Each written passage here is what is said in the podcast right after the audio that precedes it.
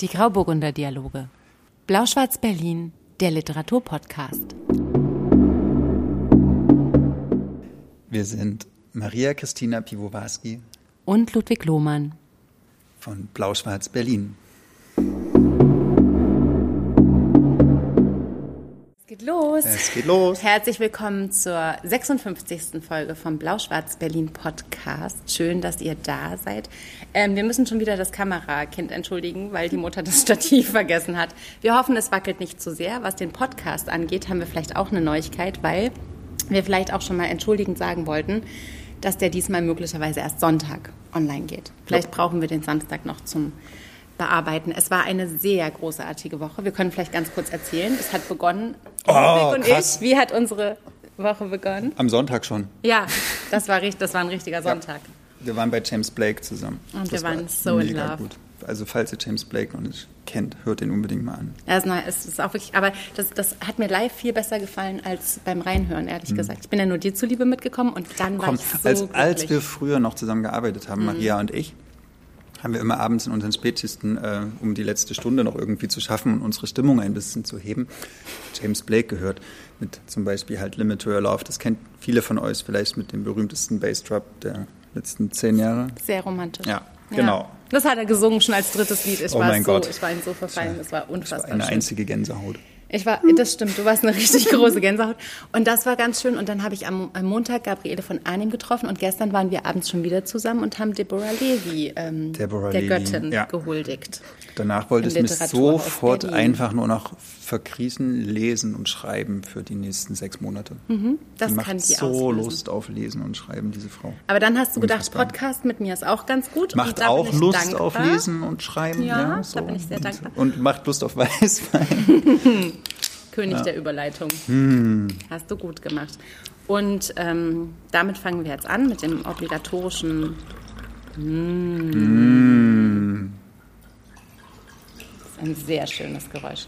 Also schön, dass ihr alle da seid. Wir freuen uns sehr. Prost auf die 56. Folge und ähm, einen schönen Abend. Die vorletzte im Ocelot. Ja, das muss man vielleicht auch mal sagen.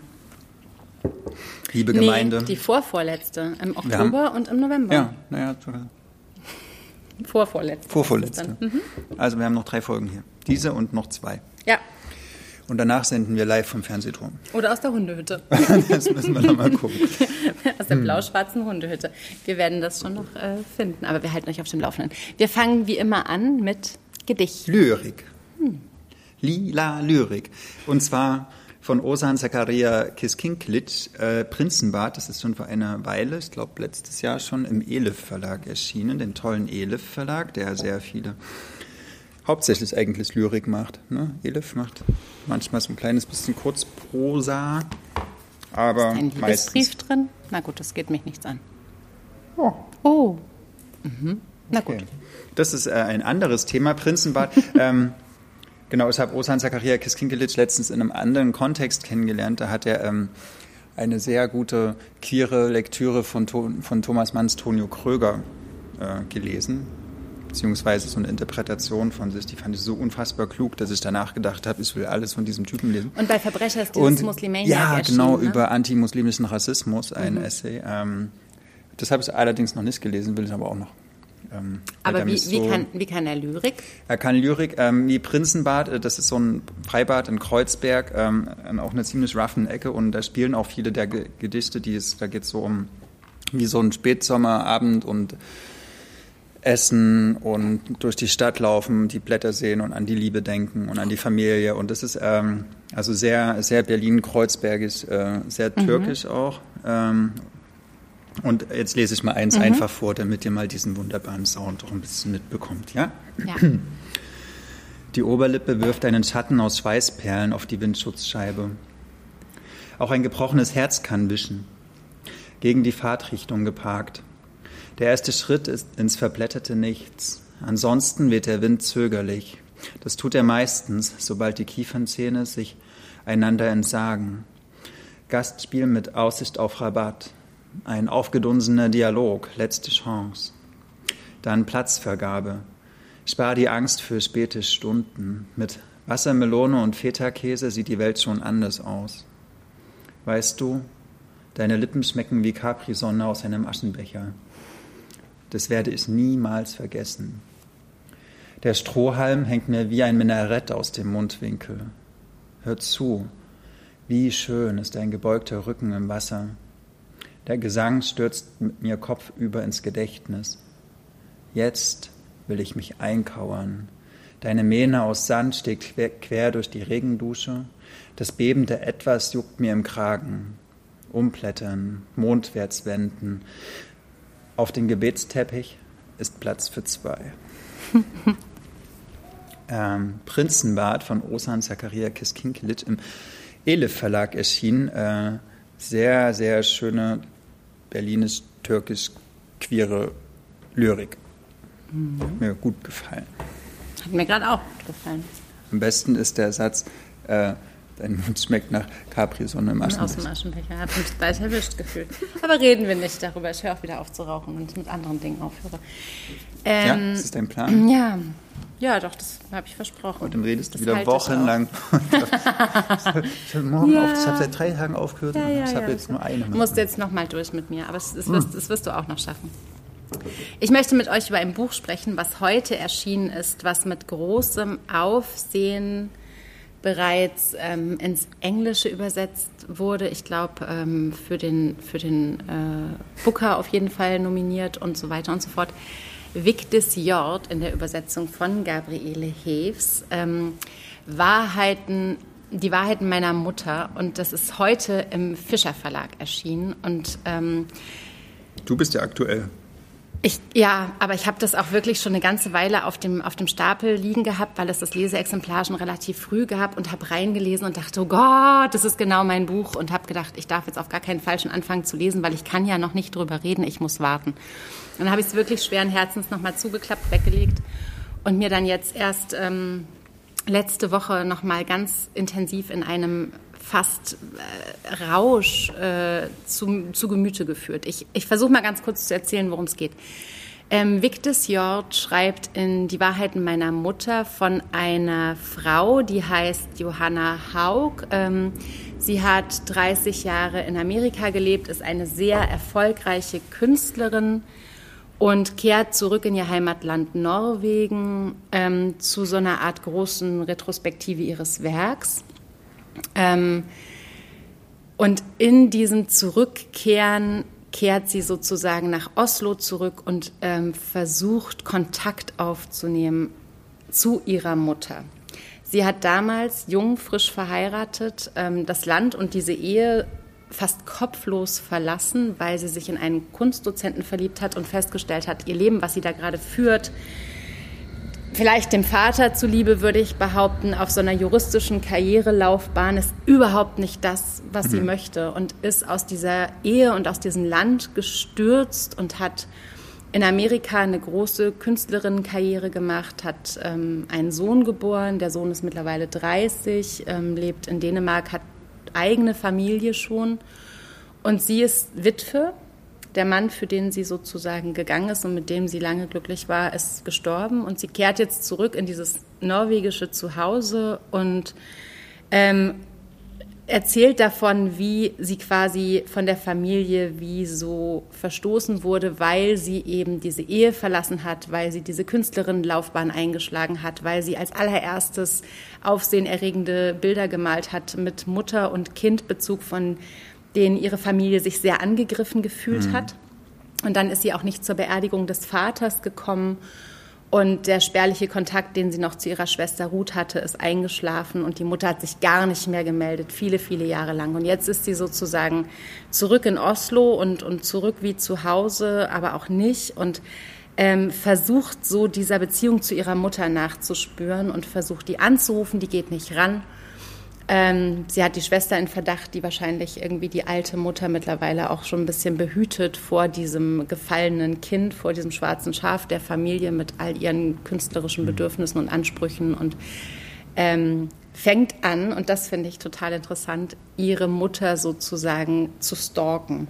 Also sie, sie ähm, versucht herauszufinden, wo könnte sie wohnen. Sie guckt sich bei Google Maps das Haus an. Sie versucht herauszufinden, wie ihr Leben jetzt ausschauen mhm. könnte. Das ähm, geht so weit, dass sie stundenlang in einem parkenden Auto in der Straße wartet, ob sie ihre Mutter irgendwie sieht. Sie läuft ums Haus hm. rum, sie guckt sich an, welches so ihr Balkon sein könnte. Ja, ja aber auch, auch, auch so eine, also in der, in der Rückschau dann immer auch die Geschichte von einer Tochter, die sich, ähm, die sich immer irgendwie auch ihrer Gefühle als, als, also der immer so gespiegelt wurde, ihre Gefühle sind falsch und, und ihre Gefühle sind nicht berechtigt. Und ähm, diese, diese, diese lange Zeit, die sie dann in Amerika hatte, die, die hat sie sozusagen gänzlich, also mit so einem Kontaktabbruch mit der Familie ähm, verlebt und, und ist jetzt aber als, also nach 30 Jahren, äh, als fast alte Frau, das kann man gar nicht so richtig sagen, als sehr erwachsene Frau, mhm. würde ich eher sagen, als sehr erfolgreiche Künstlerin, irgendwie wieder zurückgeworfen in diese Situation, rausfinden zu wollen, was ist das eigentlich für eine Beziehung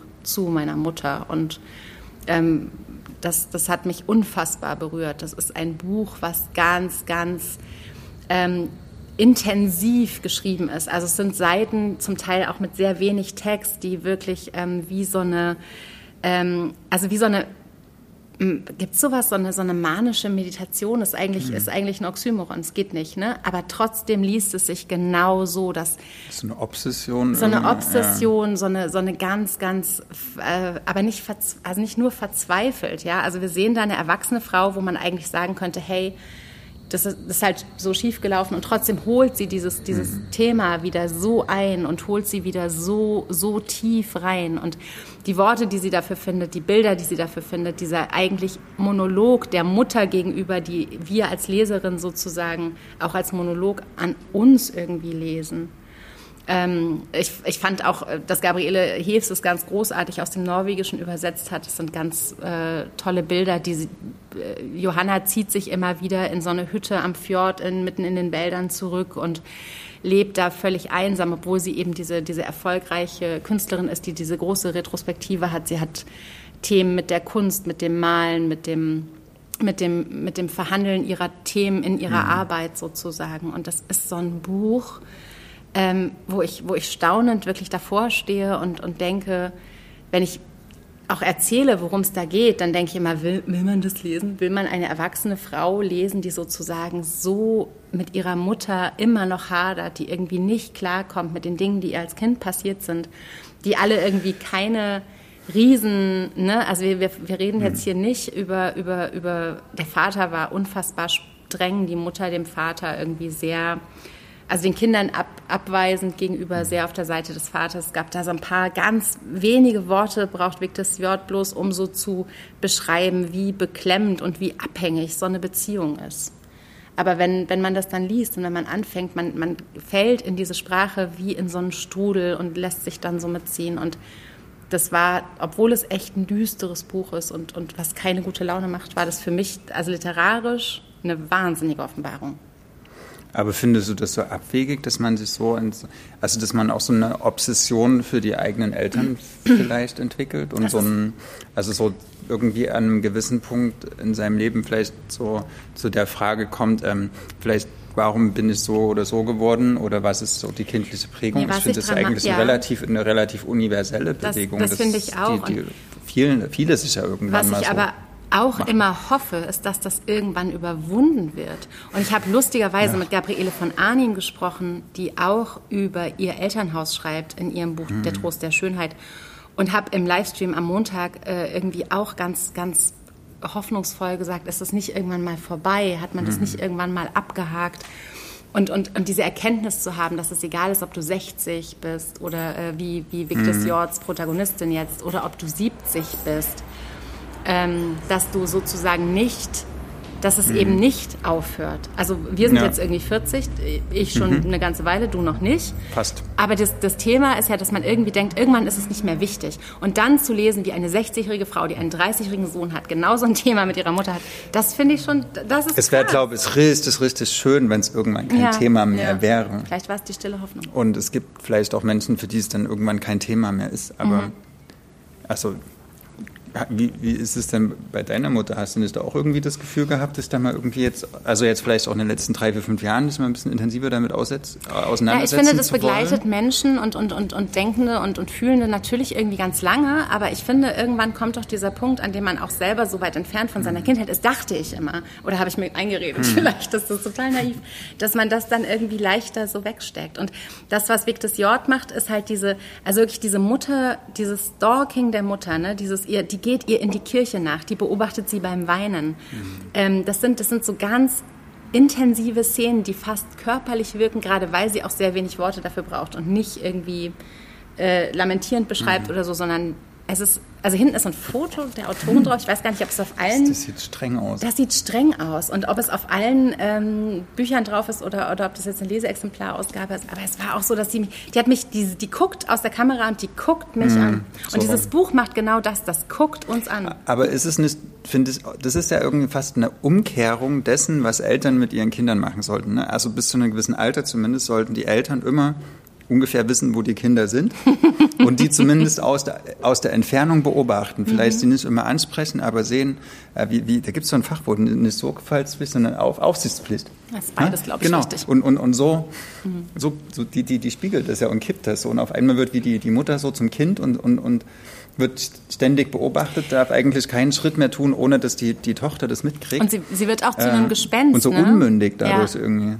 In, in, also sie wird auch zu einem Gespenst. In der englischen Übersetzung, ähm, und das ist aus dem norwegischen Original, glaube ich, sehr deutlich abgeleitet, ist dieses ist, ist Mother Dad. Ja? Also mhm. ist auch die Frage, ist sie wirklich, also äh, denkt sie mhm. da über eine Frau nach, die wirklich irgendwie mhm. ähm, Mitte 80 ist oder die einen Oberschenkelhalsbruch fürchtet und so weiter? Oder ist das eigentlich alles eine, eine, eine Imagination, Imagination hm. ist das ist das sozusagen und und das ist also ich fand das sehr intensiv ich fand das ich fand das auch sprachlich habe ich schon gesagt also ganz ganz also präzise und also so trotzdem so so es, es macht so auf und es reißt so hm. raus und du guckst so mitten in den in den Schlund der Beziehungen die es in der Familie gibt und gerade so die Mutter-Tochter-Beziehung finde ich das ist die intensivste von wow. allen. Mhm. So, äh, Jetzt habe ich zwei Fragen. Viel zu, viel zu reden drüber und viel zu schreiben. Ja. Die, die erste ist, äh, wenn, wenn das eine norwegische Autorin ist, dann frage ich mich immer, hm. äh, hat die in, in, in, Bergen, war die auf dieser Schreibschule, auf dieser berühmten, wo alle irgendwie das autofiktionale Schreiben lernen, so Espedal und Jon Fosse und hm. äh, Knausgård und sowas, die alle so,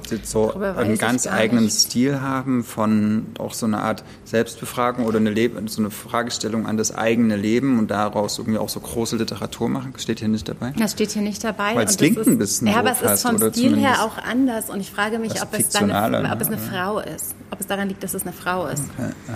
Also sie, sie, ne, also. Ich kenne gar Merete Lindström, hat die in Bergen? Weiß ich gar nicht. Ich kenne eher Männer, die in Bergen studiert haben. Ja, es werden, ja, also ich weiß es einfach nicht bei genug hm, okay. Autorinnen, ob sie dort waren. Also falls ihr es im, äh, ihr, die uns zuhört, wisst. Falls Fischer uns äh, mal kurzen, äh, kommentiert kurzen Einblick. gern. Die ist übrigens, das finde ich total ja. spannend, ähm, hier International Booker Prize war sie auch nominiert. Sie ist übrigens in ähm, Frankfurt bei Open Books am Messe samstags. Und oh, ich wow. raste aus, weil ich habe keine Zeit hinzugehen. Und ich habe das Buch fertig gelesen und habe dann zufällig geguckt, dass sie da ist. Und sie ist in Bonn und sie ist in Stuttgart. Aber und dann ist sie vielleicht auch zweimal darum. in Frankfurt. Vielleicht ist sie beim Fischerabend doch da. Ja, da gehe ich jetzt hin. Oder? Ja, Donnerstagabend. in der Hoffnung, der zu begegnen. Gehen wir zusammen hin? Nee, Donnerstag kann ich nicht. Das ist nämlich oh. wirklich schlecht. Okay, aber auf jeden Fall Victus J, also, übersetzt von Gabriel. Ich wollte dir noch die andere Frage stellen. Achso, entschuldige bitte. Nee, frag noch die andere Frage. Kommt die Mutter auch irgendwie mal so selbst zu Wort? Das sage ich jetzt mal kein Wort oh, okay. dazu. Weil das, das finde ich, das, das Lesen dieses Buches ist wirklich äh, höchst empfohlen und ihr solltet das alle tun und rausfinden, ob die Mutter auch zu Wort kommt hm. und ob sie Wahrheiten hat. Victus J, übersetzt von Gabriele Heves, die Wahrheiten meiner Mutter bei Fischer, Spannend. ist ein Must-Read und das sage ich echt nicht so häufig. Auch für, auch für Söhne. So. Now it's yours. Ja.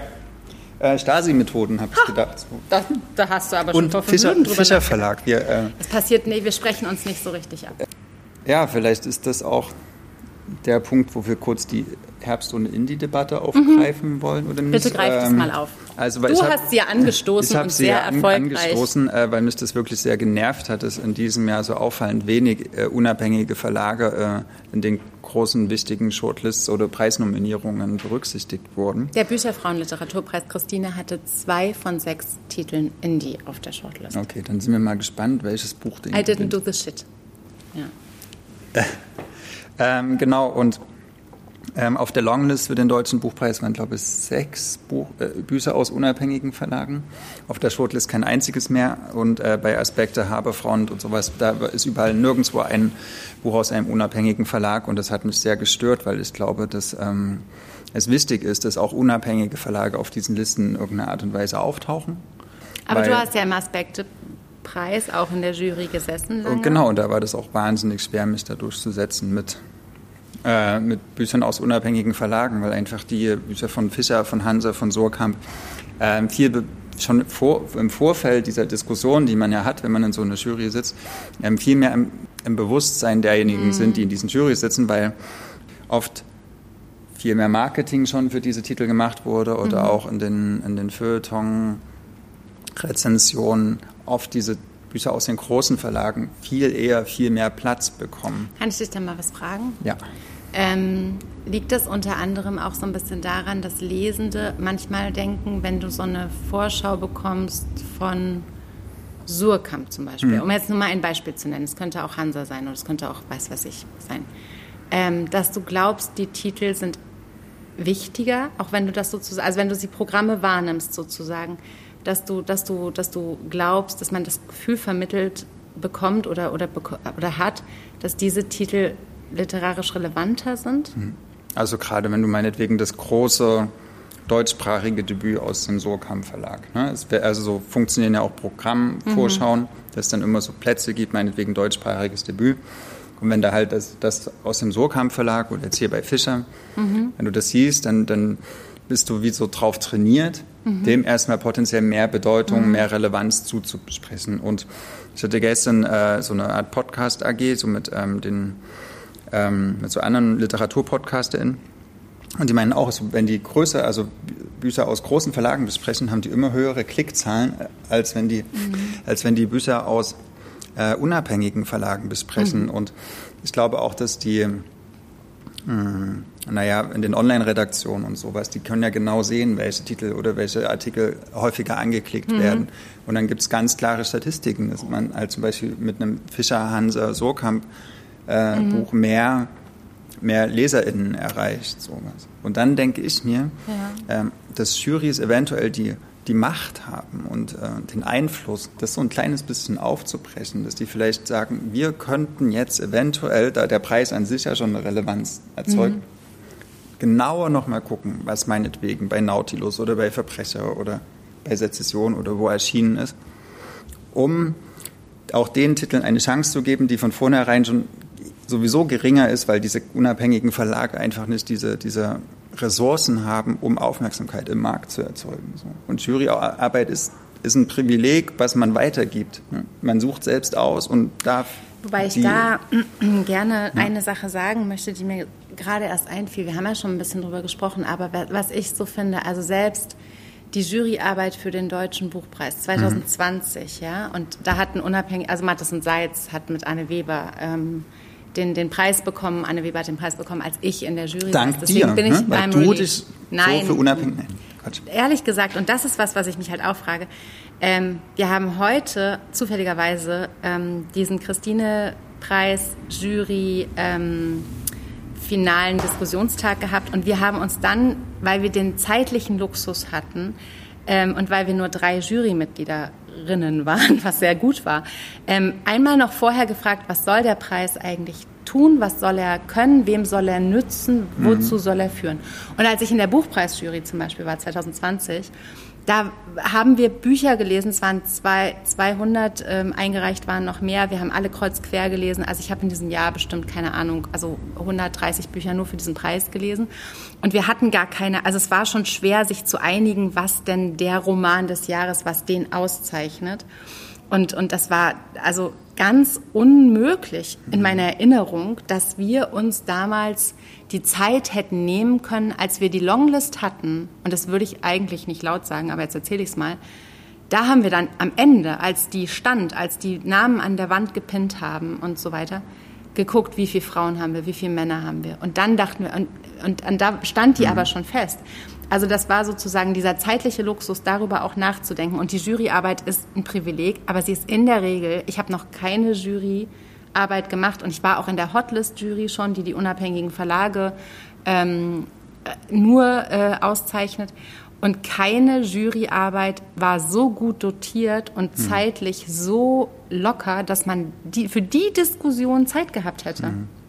Und ich glaube, wenn man eben sagt, man möchte, dass das mehr berücksichtigt wird, wäre eben auch die Frage zu gucken, wie müssen denn Literaturjurys ähm, aufgestellt sein, wie müssen sie funktionieren, mit welchen zeitlichen Ressourcen müssten sie ausgerüstet sein, damit zum Beispiel sich erstmal hingesetzt werden kann ähm, und, und solche, solche mhm. Dinge mit besprochen werden können.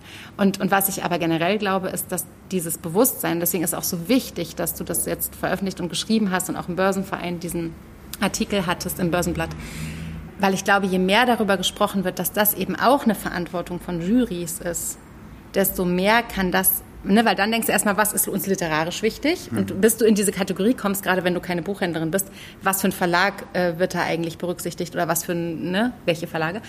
ähm, da kommst du meistens gar nicht hin. Und das wäre eigentlich, und deswegen ist es wichtig, das eben ins Gespräch zu bringen und im Gespräch zu halten.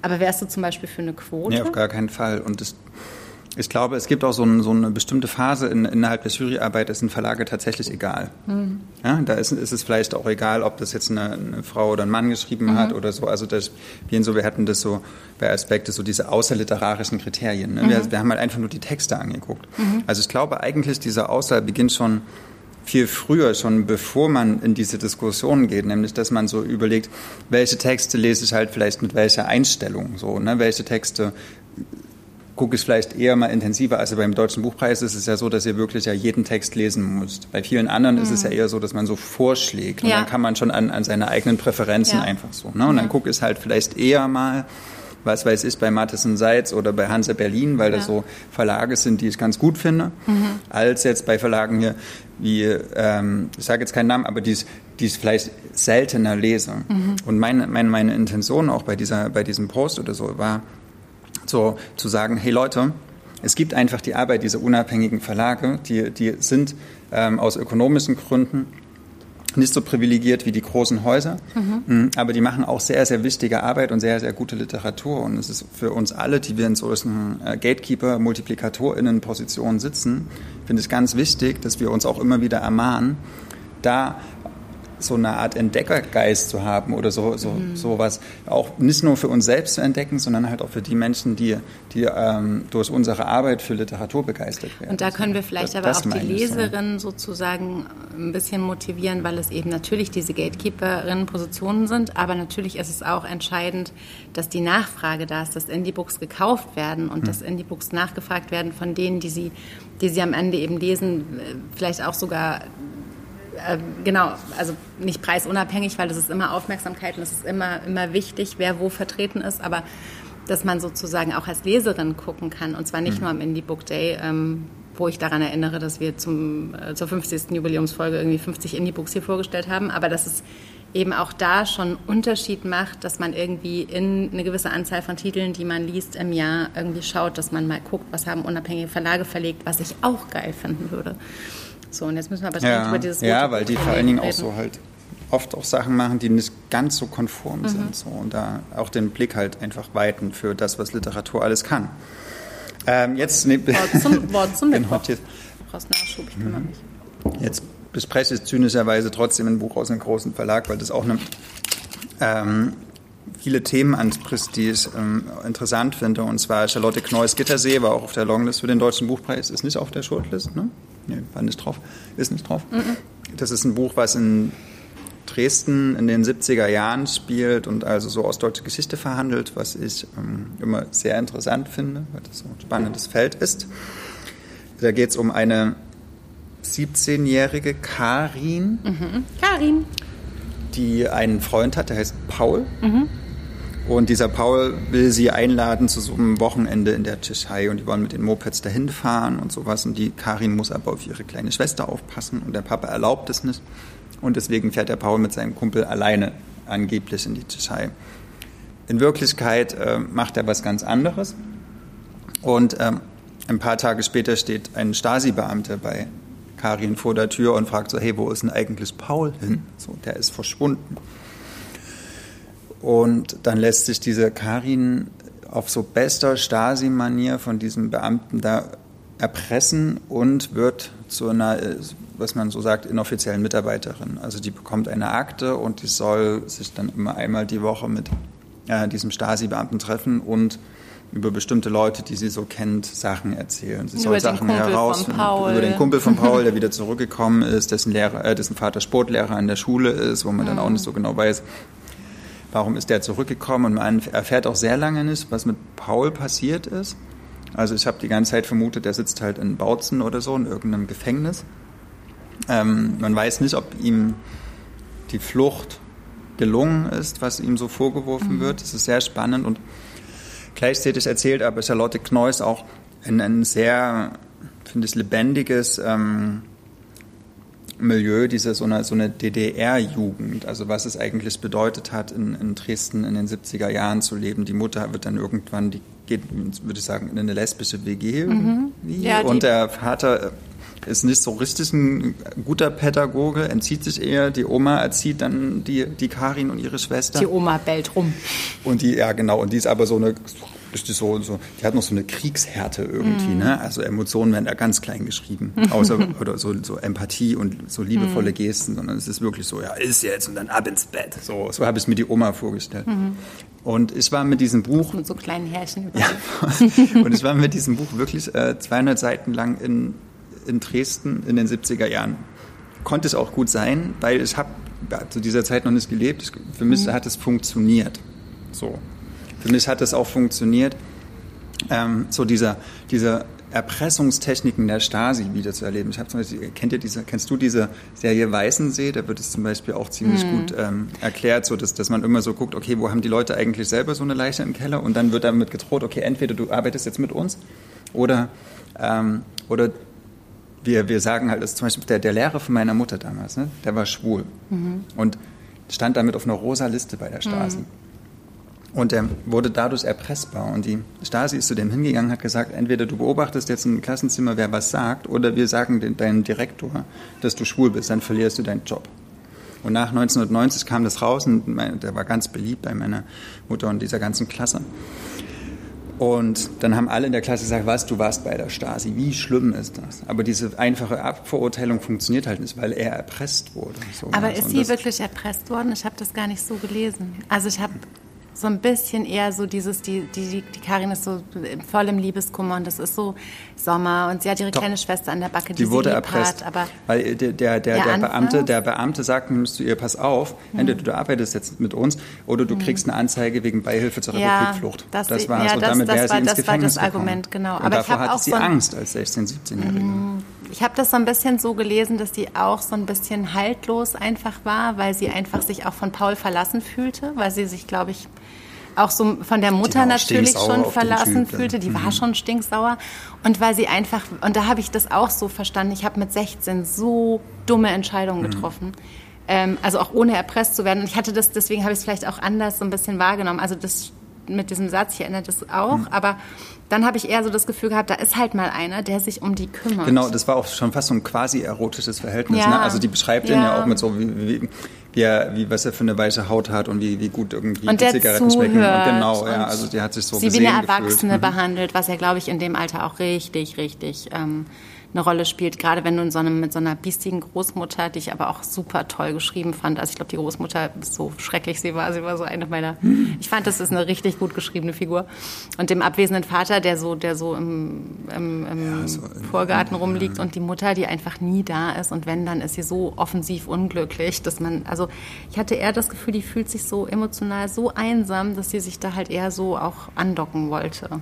Ein bisschen. Aber das ist ja. Genau, aber das, ja, das, Das ist lässt so der eine, Roman das ist eine, zu, ja, und so das ist, eine- so eine das ist auch die. Leistung des Romans, dass Ja. es einfach ein komplexes Verhältnis ist und Ja. dass man niemanden so leicht aburteilen kann. Ja. Weder den Paul, der abhaut, noch die Mutter, die die Familie verlässt.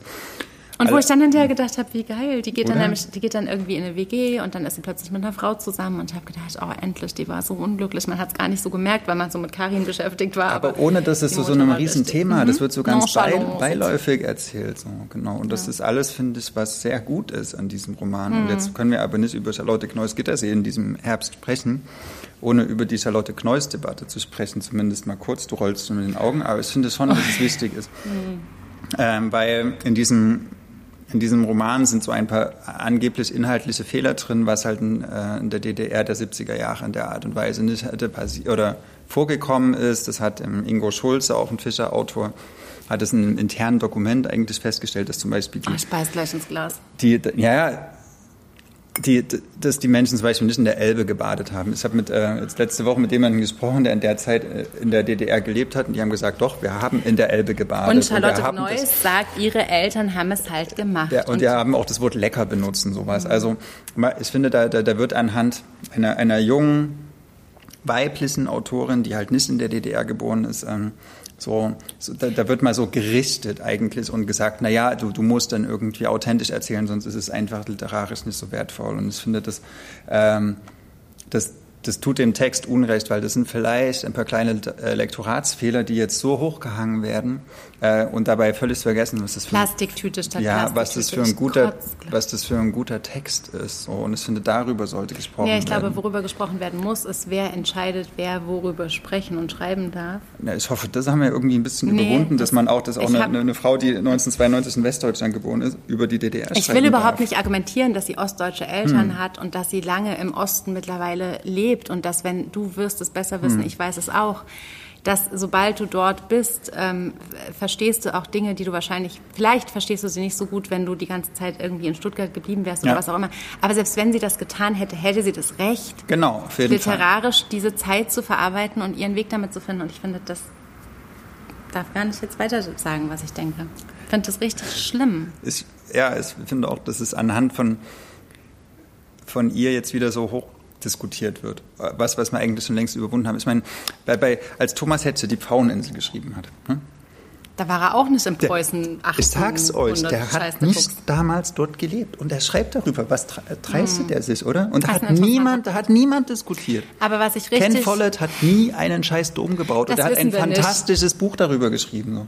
Ähm, Aber was, was wirklich entscheidend, was hilfreich in dieser Debatte war, äh, das Interview mit Sandra Kegel, das sie mit Charlotte Gneuss in der FAZ geführt hat. Was Hast du das gelesen? Ja, das habe Ich gelesen und ich habe es richtig gut gefunden. Schick mir das und ich hab, da steht alles drin, was man wissen muss. Zum Beispiel, Okay. dass, also ne, möchte ich jetzt gar nicht sagen, aber das ist wirklich eine, eine gute und auch eine gute, ein guter Hinweis darauf, dass vielleicht jede Generation, das sind nicht meine Worte, das sagt Charlotte Gneuss so ungefähr, dass jede Generation ihren Weg finden darf auch ähm, und dass das auch ein Stück von einer, von einer Staffelstabübergabe ist, ähm, die, die einfach sein muss. Und ähm, ich kann das überhaupt nicht so Voll. gut formulieren wie Charlotte Gneuss, wie ich sowieso dieses- nicht so gut dieses, formulieren kann wie diese, Charlotte. diese, dieses dumme Konzept so von Deutungshoheit, als ob jetzt eine bestimmte Art Das von... Stellchen sagt, es war eine Kathedrale und Ja, Dom.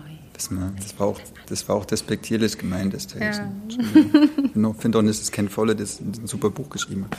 Ähm, Sag nichts Falsches. Ja, aber das genau, ist die Debatte, ja, genau. Genau, Und- das nervt mich halt so ein bisschen, dass es anhand von einer Aber jungen weiblichen reproduzieren wir diese Debatte gerade, indem wir darauf hinweisen, dass wir dieses Buch sozusagen nicht besprechen anhand dieses, das hat dich, dich du fandest es gut, ich fand es super, ähm, dass wir sozusagen dann doch, aber jetzt hat er damit nicht auch ein Stück weit einen, einen, einen Schritt gewonnen in unserem literarischen Landkartenbereich, der ihm eigentlich gar nicht zusteht? Ich finde, wir können ja jetzt nicht in einem Herbst über ein Buch sprechen und das komplett ignorieren, oder? Also das geht auch nicht, finde ich. Mhm. Ja. Also ich finde, das ist ja schon, das ist ein wichtiges Thema Ja. innerhalb des, des, Ja, der that's Literaturbranche und oder auch der Literaturkritik. Und ich finde, erstmal hat per se jeder, jeder das Recht, über alles zu schreiben und jeder hat das Recht, auch Ja, Lektoratsfehler sich, zu machen. stellt So. sich halt jemand hin und macht dann diese unsympathische Geste, eine Mengenliste irgendwie, zu, also oder eine Liste mit Fehlern. Aber das ist total normal in, innerhalb von Verlagen, leider. Also, aber sowas wird halt nicht geleakt, das ist der Unterschied. Ja, eben Das ist, der, das ist das Fiese. Ich möchte gar nicht mehr Also so. Sachlektorat Ich weiß, ja- wen ich jetzt nicht mehr lese. Ja. Na gut. Ähm, Jetzt auch Ingo Schulz haben wir jetzt noch ein persönliches Schlusswort? Ich möchte noch einen guten Satz zu Gittersee irgendwie zusammensammeln, damit hier das, nicht das letzte Wort in so einem Missmut bleibt. Also, ich finde es. super gutes Buch, super gutes ja, Cover. Ich hätte es auch auf der Shortlist gesehen. Also ich finde, es ist eine richtig gute Sommergeschichte, die in einer sehr, sehr speziellen Zeit spielt und die Mhm. glaubhaft, und das ging mir mit Dana Vohwinkel und ihr ähnlich, die glaubhaft das Heranwachsen und dieses in all seinen Facetten Wie die ähm, mit ihrer Schwester umgeht. So, ah, so, so, schöne großartig, Worte. oder? Ja. Die Schwester und auch die Großmutter, also in, in den gegen, in entgegengesetzten Polen auf der Beliebig, äh, Beliebtheitsskala, aber trotzdem zwei großartige Nebenfiguren, die man nicht äh, unterschätzen darf. Äh, Gittersee von Charlotte Gneuss. Möge sie noch viel schreiben. Ich spare mir den Halbsatz, der mir auf der Zunge liegt. Ähm, sind wir fertig mit Charlotte? Also sind wir nie, aber ähm, ich möchte über Anne reden, über Anne Serre, die in der Übersetzung von Patricia Globositschki jetzt endlich ähm, auf Deutsch erschienen ist, verzeiht. Die Gouvernanten heißt es und ist im Bärenberg Verlag erschienen. Und das ist ein ziemlich geiler Fund. Also das ist auch so ein bisschen, worüber wir vorhin gesprochen haben, warum man Indie-Verlage wirklich äh, heiligen und lieben muss. Ähm, im, Im Herzen eines goldenen Sommers ist im letzten Jahr von Anser erschienen und sah so ein bisschen lieb aus, kleines süßes Buch, Zitronen im Sonnenlicht, sah so ein bisschen possierlich auf. Ich habe es aufgeschlagen und dachte, was für ein krasses Brett. ähm, und habe es aber irgendwie nirgends verwenden können. Ich weiß auch nicht mehr genau warum. Und jetzt ist wieder erschienen, also nein, stimmt nicht, jetzt ist erstmals auf Deutsch erschienen ein Roman, den hat Anne Serre, die 1960, glaube ich, geboren ist, ähm, schon äh, im Jahr 92 geschrieben. Der ist also richtig alt. Ähm, Tobi, mit unserem Freund äh, Tobi, mit dem ich mich darüber unterhalten habe, meinte, sie hätte es danach nochmal überarbeitet. Und jetzt endlich gibt es den erstmals auf Deutsch. Und das ist ja so, also bei Vic des J hatte ich so die Problematik, das ist ein wahnsinnig intensives Buch und es geht richtig nah ran. Und es geht so, und es hört auch nicht auf da, wo es weh tut, sonst geht da einfach durch. Und ich hatte so große Lust, nachdem ich viele tolle solcher Bücher gelesen hatte, was zu lesen, was irgendwie so ganz anders ist als alles, was ich je gelesen hatte und hatte so ein bisschen die Hoffnung, wir haben es auch im Ozlot Lesekreis nächste Woche am 5. Oktober, da besprechen wir Charlotte Gneuss und Anser, interessanterweise. Gneuss auch. Ja, das heißt, ich musste unbedingt sowieso Anser lesen und ähm, habe nicht geahnt, also der Klappentext hat so ein bisschen vermuten lassen, aber es hat genau diesen Effekt gehabt. Man hat was gelesen, wo man dachte, boah, was für eine großartige, absurde, nichts mit dir zu tun habende Geschichte. Also ähm, es geht um drei Gouvernanten, die in einem ähm, in einem hochherrschaftlichen Haus, ein abgeschotteter Park, ähm, über eine Horde kleiner Jungen wachen, mehr oder weniger wachen, weil die meiste Zeit sind sie mit Trinken und wahrscheinlich auch Rauchen und auf Grashalmen kauen und sich nackt in die Sonne legen äh, beschäftigt und ignorieren ihre ganzen Herrlich. Aufsichtspflichten. Es ist wunderbar. Und das ist ein nur 100 Seiten schmales Buch und ich habe das gelesen wie so einen surrealen, märchenhaften Rausch. Also ich hatte sofort so Assoziationen zu, man stelle sich vor, wo die wilden Kerle wohnen, aber mit drei Gouvernanten. Die drei Gouvernanten sind die wilden Kerle. Also es war wahnsinnig. Es war, es war so, so un, undog, also undiplomatisch, so undogmatisch. Das war, das war, das war fabelhaft, da reinzufallen. Und es hat mich auch sehr daran erinnert, was ich bei Solas von Trier Melancholia oder irgendwie solche sehr surrealen, hochherrschaftlichen. Leute, die man nicht richtig nachvollziehen kann. Ähm, diese drei Gouvernanten ähm, sind die, die pure Lebenslust und die Betonung liegt hier auf Lust, weil es ist das eines der erotischsten Bücher, die ich in letzter Zeit gelesen habe. Ich werde es dir ausleihen. pikant. Pikant, pikant. Es wird so viel ähm, äh, verschlingende Liebe gemacht in diesem Buch. Das habe ich wirklich schon lange nicht mehr gelesen. Und Von- verschlungene Liebe. von diesen drei Frauen, die eben irgendwie überhaupt nicht zu greifen sind, die immer beschrieben werden als natürlich ätherisch, sagenhaft, bodenständig, alles schön, wahnsinnig schöne drei Frauen, die so die pure Lebenslust und die pure Selbstzufriedenheit sind, die aber ab und zu eben auch mal ans Gittertor gehen und ähm, darauf warten, dass äh, fremde Männer kommen und dann ähm, Wie alt sind die? das ist ein sehr, also am Anfang wird beschrieben, dass sie auch schon mal jünger waren, aber sie sind schon wahnsinnig gut aussehend und Mhm. Okay, also in der jetzt- Blüte ihrer Jahre. ja, es sind okay. jetzt keine 80-jährigen Gouvernanten oder so. Ja, Ähm, auch, also manchmal hat man Aber das ist eine der Sachen, die ich total an diesem Text bewundert habe. Also neben der Tatsache, dass, und ich weiß nicht, wie Patricia Klobosischki das hingekriegt hat, das so atmosphärisch super gut zu übersetzen. die Weil man war- kann es ganz, man kann ganz viel nicht richtig fassen an diesem Text und trotzdem kracht er mit so seiner Atmosphäre in dich rein wie so ein Trip. Also Mhm. es ist wie so ein Rausch.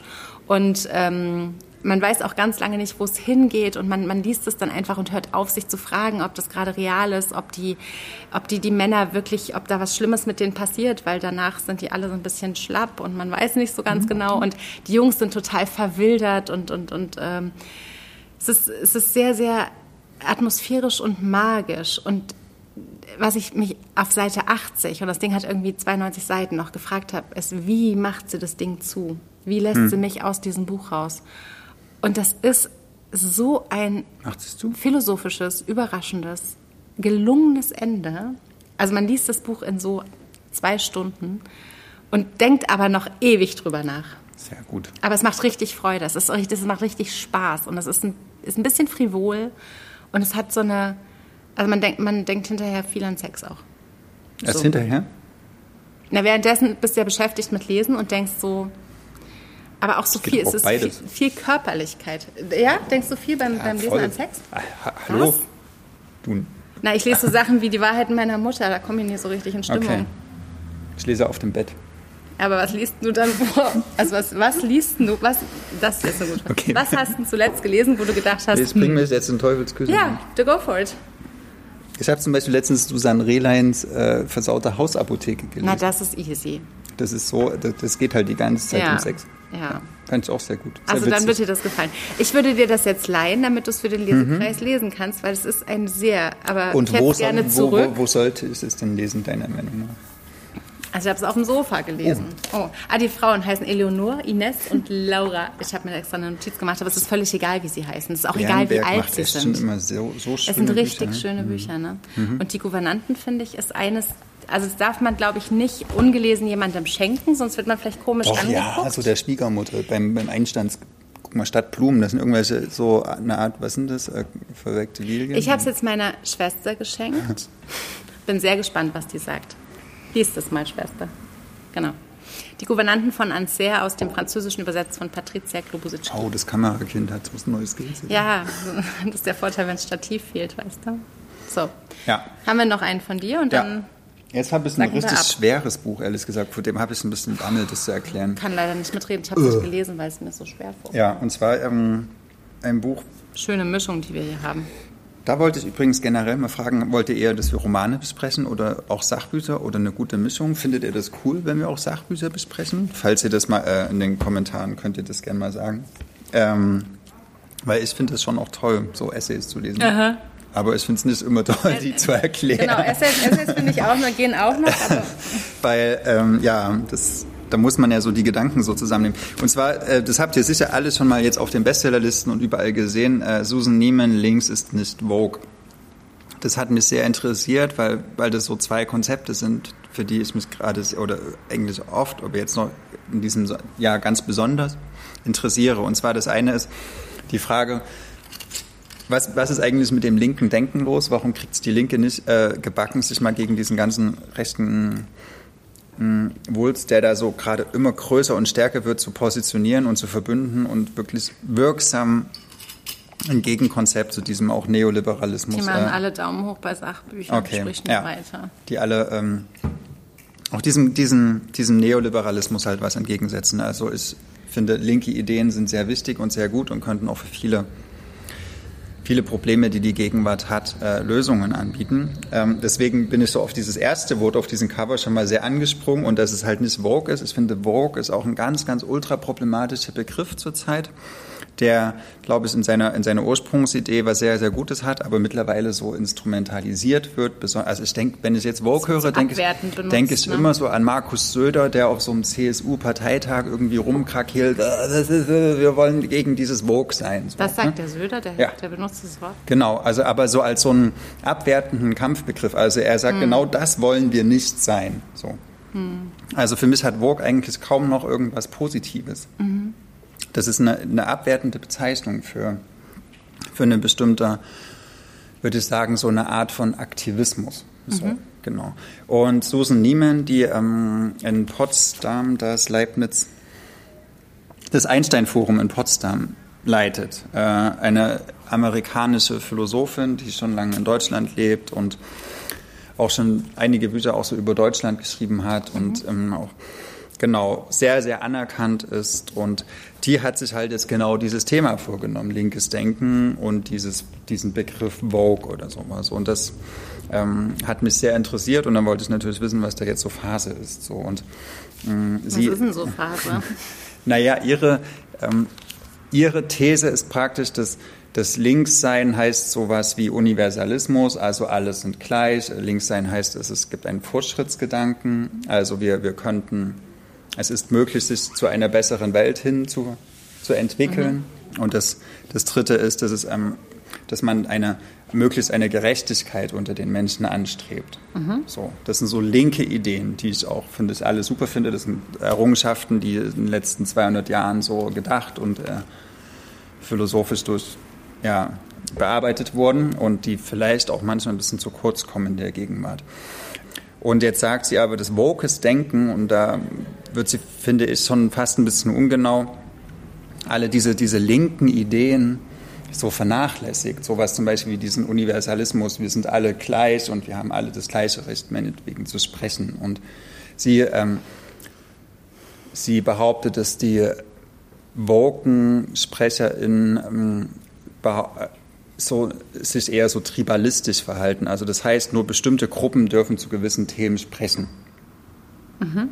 So, das sind so, das sind so einige der, der Kernthesen. Und Sternschnupp ist auf meiner Seite. okay.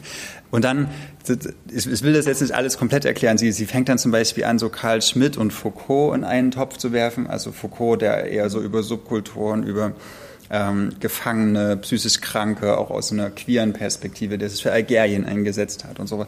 Ein, ein, ein Diskursanalytiker ähm, aus Frankreich setzt sie gleich mit Karl Schmidt, der, der größte Rechtsphilosoph der, der Nazis war. So. Und Aber genau. ist Vogue für Sie dann was Negatives? Für Sie ist, die, für Sie ist die, die Tendenz oder die, das, was aus, diesem, aus diesen Woken-Bewegungen geworden ist, ist etwas sehr Negatives, weil für Sie bedeutet Vogue Ausschluss und Macht, Machtanspruch. Also es, wir dürfen sprechen, ihr dürft nicht sprechen äh, und nur eine kleine Gruppe hat die, die, die Befugnis zu einer Deutungshoheit.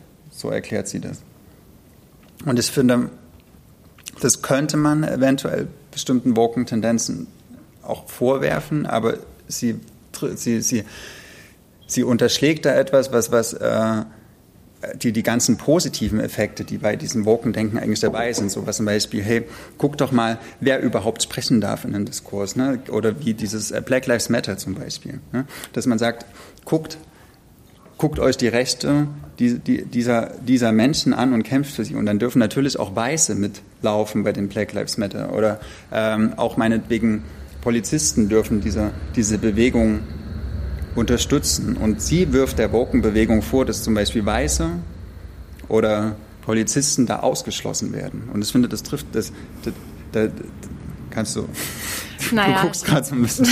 Also äh, ja. sie, sie denkt, dass das Vogue-Sein einfach immer ein Ausschlussmechanismus ist. Und ich denke aber, das ist mehr als das. Es kann auch, es hat einen total guten Kern. Es hat nämlich den Kern, dass man, dass man versucht, die Aufmerksamkeit von, von, von Sprechen oder von Diskursen auch auf die Menschen lenkt, die, die keine Macht haben, die keine mhm. Lobby haben, die, die benachteiligt werden, so zum Beispiel von sowas wie auch Feuilleton oder sowas. Ne? Und, und dass das manchmal aber auch so übers Ziel hinausschlägt, ne? dass man manchmal auch gesagt wird, ja, die sind jetzt so, so engagiert darin, bestimmte Stimmen zum Sprechen zu bringen, dass sie anderen das Sprechen verbieten. Das finde ich fraglich und da hat sie recht. Aber mhm. ähm, dass das jetzt Vogue sein oder ja, ich finde Vogue einfach als Begriff auch scheiße. Was so. ganz schöner, was, also es ist wirklich äh, schwierig, weil, weil, weil sie macht sich ja, ja sozusagen damit, stellt sie sich ja eigentlich auf eine, auf eine Stu also auf eine Scholle, ich weiß gar nicht, wie ich mhm. sagen soll, mit Leuten, die dieses Vogue eben abwertend benutzen. Und, genau, ja, finde ich auch. Und das und ist sie, doch eigentlich schade. Sie oder? sagt auch, dass Vogue eigentlich rechte Gesten bedient oder benutzt. Mhm.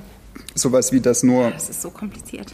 Das nur. Ähm, Deswegen mag ich nämlich keine Sachbücher. Genau, nein, aber so das zum Beispiel nur Deutsche deutsche Musik machen dürfen, wie in, wie in der Nazi-Zeit. So. Und sie sagt, dass Woke behaupten, meinetwegen nur Schwarze dürfen schwarze Texte übersetzen. So, ja? und, und genau diese, gegen diese Art von, von Ausschluss wehrt sie sich. Hm. Und das ist eine Diskussion, die finde ich nicht die finde ich, ähm, die trifft einen guten Punkt. Aber sie, sie macht es zu pauschal. Sie sagt so, okay, es ist halt, Vogue ist immer ein, ist immer ein Ausschlussprinzip, es ist immer ein, ein Machtanspruch. Und das geht mir zu kurz. Hm. So, weil ich finde, man. Rechts ist immer ein Ausschluss und immer ein Machtanspruch. Könnte man nicht sagen, links ist nicht gleich rechts? Ich finde, man, nee, man sollte, man sollte vielleicht eher sagen, okay, da habt ihr so ein paar hm. Schwächen in euren, in euren Denkfiguren, ja. aber eigentlich ist in, also 80 Prozent von dem, was ihr denkt, ist gut.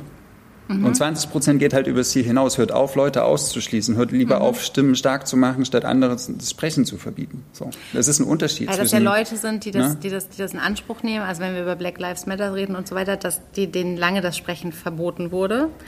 Und dann irgendwie zu kommen und denen dann vorzuwerfen, sie würden Leuten das Sprechen zu verbieten, das ist, nachdem ihnen also mhm. jahrelang nicht nur das oder jahrhundertelang nicht nur das versprochen äh, genommen wurde, ich, ich habe da irgendwie so meine Schwierigkeiten. Hm. Aber das habe ich vorhin auch gemerkt. Ich habe auch meine Schwierigkeiten, sobald das Wort Polizei fällt, wäre ich ganz komisch. Mhm. So, da, bin ich, da bin ich irgendwie nicht. Ja, es gab halt Polizisten, die haben sich solidarisiert mit der mhm. Black, Lives Matter, Black Lives Matter Bewegung. Und das wurde denen, also das wurde denen vorgeworfen, so, weil sie sind Polizisten, sie dürfen sich nicht damit solidarisieren. Mhm. Und das, das, ist, das sind genau diese 20 Prozent, die ich finde, die, wo es wirklich über das Ziel hinausgeht. Oder wenn so gesagt wird, nein, ihr dürft jetzt überhaupt nicht mehr sprechen. Aber haben die sich als Menschen solidarisiert oder als Polizisten? Weil genau. wir reden und über da, George und da, Floyd und, und da kommt man weißt? Und da kommt man auch in dieses Essentialistische rein, dass, dass die linke oder diese woke Bewegung ähm, sagt, man darf qua seiner Identität über gewisse Sachen sprechen. Mhm. Und das, aber das, ja eigentlich das, wie der Kaiser man, zu Charlotte Kneuss. Und genau, dass man, ja, genau, und dass man aber verschiedene Identitäten hat und man meinetwegen nicht nur als Frau spricht, sondern mhm. auch als Bürgerin oder ja. als Linke oder als Philosophin. So. Und da auch dann in dem Fall wieder beanspruchen kann oder auch nicht nur als Polizist spricht, sondern auch als Christ oder so. Mhm. Äh, damit sich auch solidarisieren kann mit einer Geste. So. Ähm, und das Krasseste ist, und da wird es wirklich heikel, wenn wenn, sie, wenn diese, diese Bewegung sich für Opfer einsetzt und dann praktisch diese Eigenschaft des Opferseins mh, hm, so erhoben wird über alles andere. Und weil du ein Opfer bist, hast du per se Recht.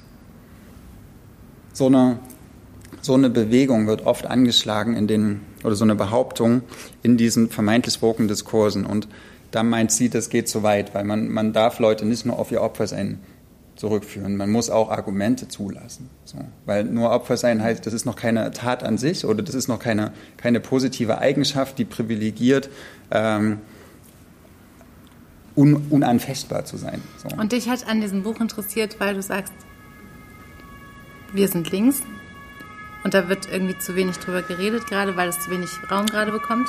Ja, weil ich finde, das ist eine, das ist eine interessante Debatte, die mhm. gerade stattfindet. Zum Beispiel auch bei Charlotte Kneuss. Ne? Ähm, darf, darf eine darf eine Frau, die halt 1992 geboren ist, über, den, über eine, den, über eine DDR-Erfahrung schreiben. Da passieren aber gerade so genau. zwei völlig konträre Sachen in mir und deswegen mag okay. ich keine Sachbücher, weil es mich so fertig macht. Weil ich einerseits sage, natürlich darf Charlotte Gneuss mhm. schreiben, worüber sie will, weil sie ist eine Autorin und da steht irgendwo Roman drauf und let's, let's go for it. Und dann denke ich aber, natürlich haben Opfer aus ihrer Grundhalt, also nee, aus, dieser, aus dieser Erfahrung mhm. des Opferseins erstmal immer diesen mhm. Anspruch auf, wir glauben euch und ihr ihr wisst, wovon ihr sprecht, das, was du gerade gesagt mhm. hast. Ne? Und da bin ich, da bin ich ja auf völlig entgegengesetzten Punkten meiner eigenen ja. Skala und, und das macht mich ganz.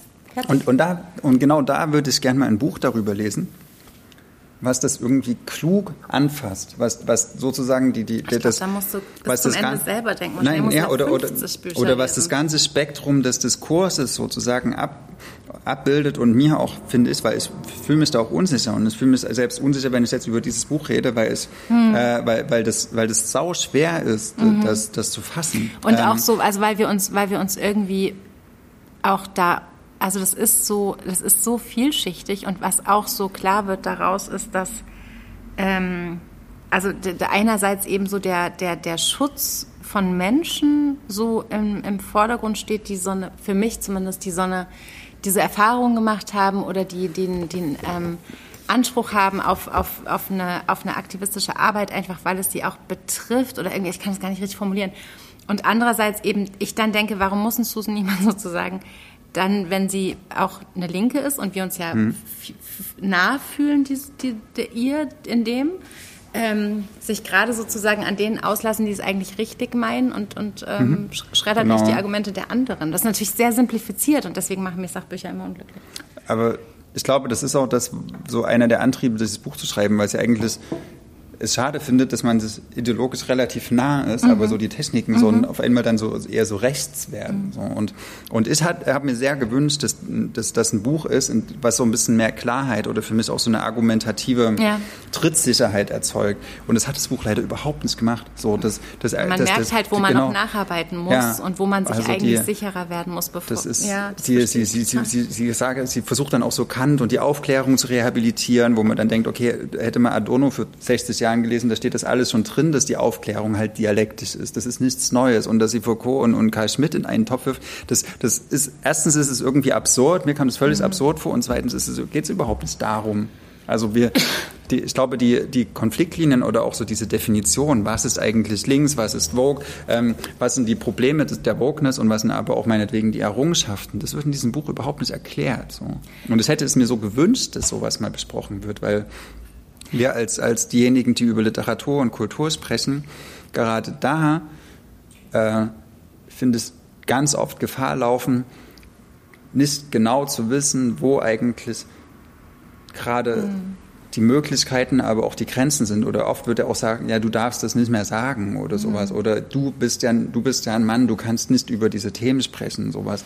Und, da, und das ist eine große Gefahr, die da läuft. Aber dass man das so argumentativ greift in den ganzen Diskursen. Das, das hätte ich mir irgendwie durch das Buch ein bisschen besser gewünscht. Und Als hab- Philosophin ja. überprüft sie dabei die identitätspolitische Kritik an der Aufklärung als rassistisch, kolonialistisch, eurozentristisch und stellt fest, die heutige Linke beraubt sich selbst der Konzepte, die für den Widerstand gegen den weltweiten Rechtsruck dringend gebraucht werden. Also vom Ding her will man ihr ja, also man, ne? Ja, du, du, du liest das und denkst so, ja, ich will gerne bitte Konzepte haben, die gegen den Okay. weltweiten Rechtsruck sind. Das macht Aber mir totale Sorgen. Ich will gerne das, Ja. eine extrem starke, argumentativ sichere Ja. Linke haben. Ja. Das fehlt mir so in den Büchern und es fehlt mir generell. Und das hat sie aber leider meiner Meinung nach null geschafft. So, das ist ein guter Ansatz, aber bringt uns nicht weiter. So, das ist der Nachteil. Oder was heißt- Sachbüchern, man liest eins und dann muss man noch fünf andere lesen, damit man äh, seine ganzen Lücken stopft. Wollen wir trotzdem jetzt schnell absackern? Und dann Habe hab ich das jetzt ein bisschen Nee, totgequatscht, nein, oder? nein, nein. Ich finde das auch total wichtig. Und ich finde es auch wichtig, so Widersprüche auszuhalten. Und ich finde es auch wichtig, zuzugeben, wenn man ein Buch liest, von dem man sich was erwartet hat, was irgendwie ja gute Dinge will und tut. Und dann aber trotzdem ist man in so einem Gefühl, dass man es nicht einordnen kann oder man kommt irgendwie gegen so einen Widerstand da auch nicht an. Das, das, das Mhm. Ja, verstehe ich total. es zu wenig. Ja, voll. Ich weiß überhaupt nicht, wie ich da jetzt andocken soll thematisch. Das machen wir jetzt ganz schnell. Es gibt richtig, richtig schlechte Trennungsromane, die irgendwie Richtig schlechte Unglück- Trennung. Ja, So. schlechte Trennung und unglückliche, äh, äh, äh, äh, plakative Geschichten und so weiter. Und hier haben wir ein sehr, sehr gutes so, okay. Es liegt ja schon am Namen, oder? Eva Lohmann, ähm, das äh, leise Platzen unserer Träume im Eisele Verlag. Und ich bin wirklich ähm, ganz überraschend beglückt von einem Buch, was sozusagen die Geschichte einer Trennung aus Sicht von zwei äh, beteiligten Frauen erzählt, nämlich der Ehefrau und der Geliebten. Und in beiden Fällen ist es so ein, so ein sehr, sehr ähm, erhellender spannender, kluger Blick auf, wie scheitert eine Ehe und wie können die zwei Frauen, die sozusagen neben dem Mann daran beteiligt sind oder nicht sind, ähm, da rü- rüber ins Gespräch kommen oder sowas. Und, und, und zwar völlig unkomisch und un... Äh, wie, wie heißt es, wenn, wenn Frauen unterstellt wird, dass sie so miteinander konkurrieren? Ich will das Wort Stutenbissigkeit gar nicht benutzen, weil ich es so fürchterlich finde. Aber Das ist auch ein fürchterliches das tut es, ja, aber es ist, es gibt so ein, es gibt so ein, also in diesem Fall ne, eine Ehefrau ähm, auf der einen Seite, die erzählt aus ihrer Sicht, die nichts weiß, und eine Geliebte, die sich in ihren Kapiteln an die Ehefrau richtet, weil die natürlich weiß, dass der Typ, mit dem sie da vögelt, verheiratet ist. Ähm, und das Interessante ist an diesem Buch, dass beide Frauen die gleichwertigen Protagonistinnen dieses Romans sind und dass äh, keine von beiden die andere, ähm, also es gibt keinen, sondern wir kämpfen um diesen Mann, weil der ist so toll, sondern da scheitert eine Ehe und es gibt zwei sehr kluge, sehr differenzierte, vielschichtige Frauen, die äh, irgendwie in dieser, in dieser Gemengelage beteiligt sind und die beide am Ende einen sehr, sehr guten Weg nehmen. Und das, das fand ich, ähm, man liest ja immer Trennungsromane, Trennungsromane und das ist einer meiner liebsten. Das leise Platzen unserer Träume von Eva Lohmann. Hm. Ja, meine große Schwester. Wolltest du noch sagen? Das wollen wir nicht verraten. Also Achso, Entschuldigung. Deine kleine Schwester. Nein, ist nicht, sag jetzt die Wahrheit, sonst denken alle, es ist autofiktional und deine Schwester ist. Da fragen sie alle, ist es Jule oder Helen? Ja, ich habe das, das wirklich total gerne. nie gelesen. erfahren. Sag mal noch ab. Also ich weiß gar nicht, ob Eisele eigentlich ein unabhängiger Verlag ist. Glaub, ja, die sind ein unabhängiger ein Verlag und sie sind in der Vertriebskooperation mit Pieper, so wie Kiona ein unabhängiger Verlag ist in einer Vertriebskooperation okay. mit Hansa. Ja. Kann ich das mal für dich auflösen? Trotzdem finde ich es anders unabhängig als zum Beispiel der als, Weidle Verlag. Als, als zum Beispiel. Aha, ja, zum Beispiel auch das. Die Favoritenpresse. Denke ich. Einige von euch werden es vielleicht schon wissen. Ich interessiere mich ja für Fahrradkultur und die Maria hat mir zum Geburtstag ein ganz großartiges Buch äh, geschenkt, was jetzt ganz frisch in der Favoritenpresse erschienen ist, von Jakob Hinrichs äh, Modern Cyclists ähm, mit Illustration von... Und zweisprachig. Das ist fast ein Sachbuch. Ingwer Perovanovic. Wie war denn das? Jakob Hinrichs hat es gemalt. Und genau, auf jeden Fall geht es um Fahrrad, äh, äh, was Erscheinungsturm einer innigen Beziehung. Es geht so um Fahrrad, Fahrrad, äh, Typen, Wörter. Typen, nein, also so Menschen auf Fahrrädern in ihren ganz unterschiedlichen, der Wutradler, der die Athletin, der Kindercargo, äh, Postzustellerin. Und am allerlustigsten fand ich das Anhängsel, das lese ich jetzt vor, ja, weil ich so viel Zeit habt. Ja. Äh, da geht es um diese, wie heißen diese ähm, hinten? Äh, Rad Fahrradanhänger. Diese, genau, diese Fahrradanhänger und so. Das Anhängsel im Babyzelt durch die Rush-Hour. Das angehängte Kind macht seine erste klaustrophobische Erfahrung in einem High-End-Fahrradanhänger, der es direkt auf Augenhöhe einer Stoßstange platziert. Während Vater oder Mutter den Verkehr gut im Blick haben, erleidet es hinten tausende Minitode. Plötzlich tauchen Scheinwerfer auf, die sich rasend schnell auf es zubewegen. Das Auto bremst ruckartig ab, weil der Fahrer im letzten Moment erkannt, erkennt, dass hinter dem Rad noch ein Anhänger kommt. Das war knapp. Wie kann man nachhaltiger das Urvertrauen eines Kindes zerstören, als es im Babyzelt durch die Rush Hour zu schleppen? Das ist schon richtig. Und so ist das ganze Buch. Also es ist sehr witzig, äh, aber so eigentlich... So eine Klolektüre. Ja, ach, Klo, ja, äh, vielleicht kann, kann man es auch lesen, während man gerade auf dem Tandem hinten sitzt. Auf jeden Fall ist es sehr witzig, das sind auch super tolle Illustrationen und im Endeffekt geht es um die Vielfalt des Fahrradfahrens und ähm, darum, dass man eigentlich äh, das auch das, die Schönheit des Fahrradfahrens und das Coole ist, es ist zweisprachig, also Deutsch und Englisch.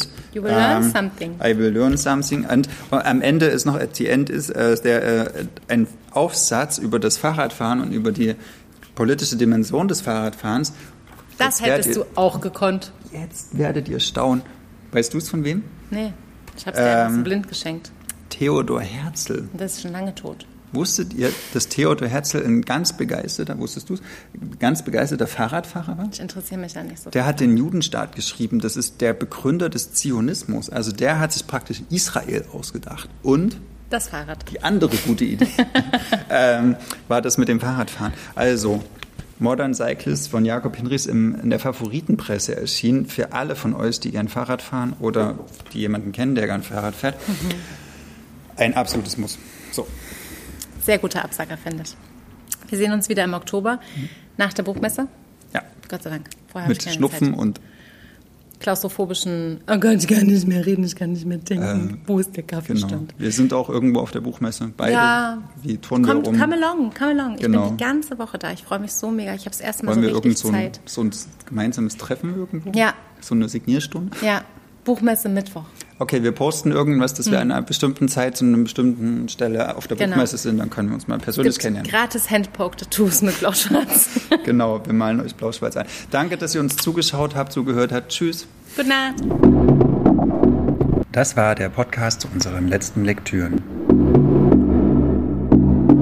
Wir sind Ludwig und Maria von Blau-Schwarz Berlin.